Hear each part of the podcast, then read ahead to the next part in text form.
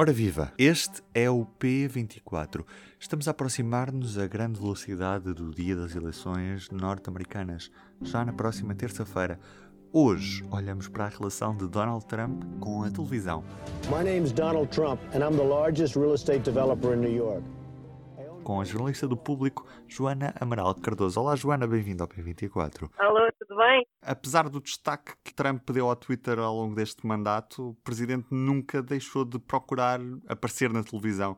Para Trump, as eleições ainda se ganham com esta mistura entre internet e televisão e nunca se pode deixar de estar na televisão? Sem dúvida. Eh, presidente Donald Trump é um, é um produto do seu, do seu tempo, ou seja, é um produto do advento da televisão e da importância dos meios de comunicação de massas e, e por isso mesmo a ideia de aprovação, a necessidade de aprovação uh, e de atenção para Donald Trump é, é medida em, em, audiências, em tamanho. Ele, a, a, sua presidência acaba por começar com uma obsessão com o tamanho da multidão na tomada de posse do National Mall.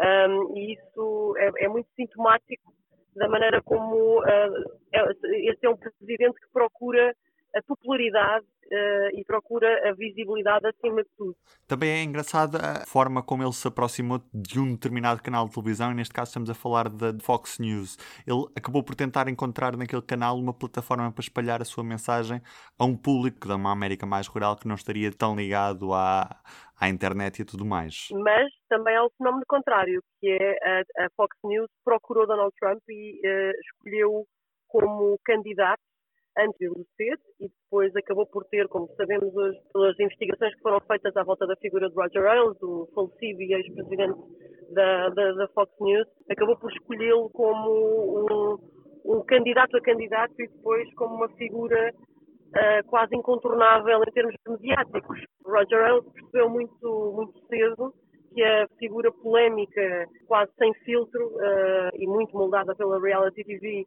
de Donald Trump, servia como uma luva ao modelo de um canal de notícias de 24 horas uh, sempre no ar, porque Donald Trump diz coisas quase inesperadas para uma figura política e para uma figura do calibre da, da, da dimensão administrativa da América e ao mesmo tempo mantém uma quase uma novela viva, mantém a atenção, no fundo, também do espectador para ver o que é que ele vai fazer, o que é que ele vai dizer a seguir. É nesse aspecto um, um protagonista quase irresistível, para o bem e para o mal.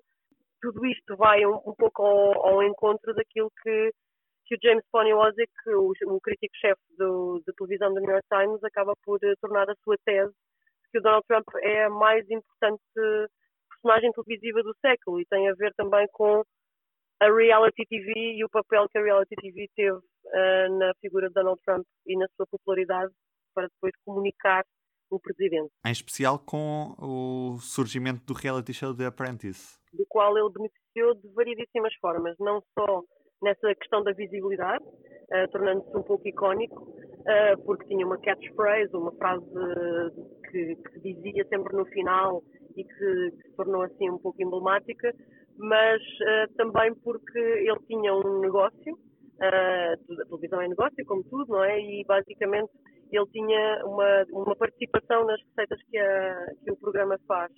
E isso também lhe deu, uh, a, a, par da associação a determinadas marcas nesse mesmo programa, deu-lhe raros anos de lucro e de, e de resultados positivos, segundo aquilo que o New York Times tem apurado nas suas investigações sobre as declarações de impostos de Donald Trump. Portanto, mais uma vez foi um ganho tanto em imagem quanto monetário e que acaba por construir, através também do, do, do trabalho que faz com o produtor e ideólogo do programa, que é o Mark Burnett, acaba por construir a imagem de Trump empresário de sucesso, quando na verdade ele não é um empresário com, com tanto sucesso assim, mas é uma figura e uma construção televisiva, essa sim, de grande sucesso é curioso que Joe Biden acaba por não ter esta presença televisiva do lado do entretenimento como Trump teve a favorecê-lo durante todos estes anos. O Joe Biden é uma figura do establishment, é uma figura da política americana, é uma, alguém com um passado e uma carreira na política e o Donald Trump é alguém que nunca teve um cargo público até à presidência.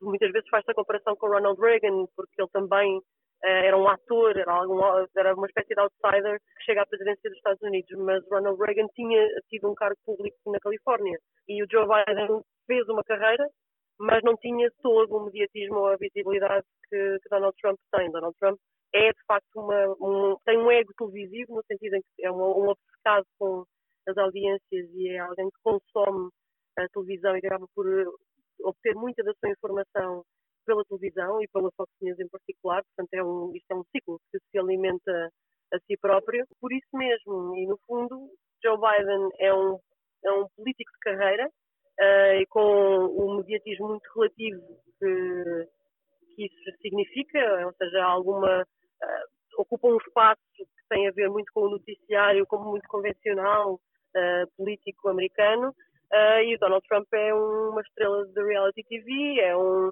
uma figura nova-iorquina que acabou por eh, se construir como, como ícone uh, de uma certa maneira de estar do, do, empresário dos anos 80 e que depois de aparecer em filmes como Sozinho em Casa 2 ou de fazer anúncios a pizzas, um, tem um reality show que uh, encontra ali a sua, a sua grande mais-valia, que é torná-lo numa figura eminentemente televisiva e não política. Joana, muito obrigado por este bocadinho. Foi um prazer ter falado contigo. Bom trabalho, Ruben. Obrigada. E do P24 é tudo por hoje. Eu sou o Ruben Martins. Resta-me desejar-lhe um bom dia. O público fica no ouvido.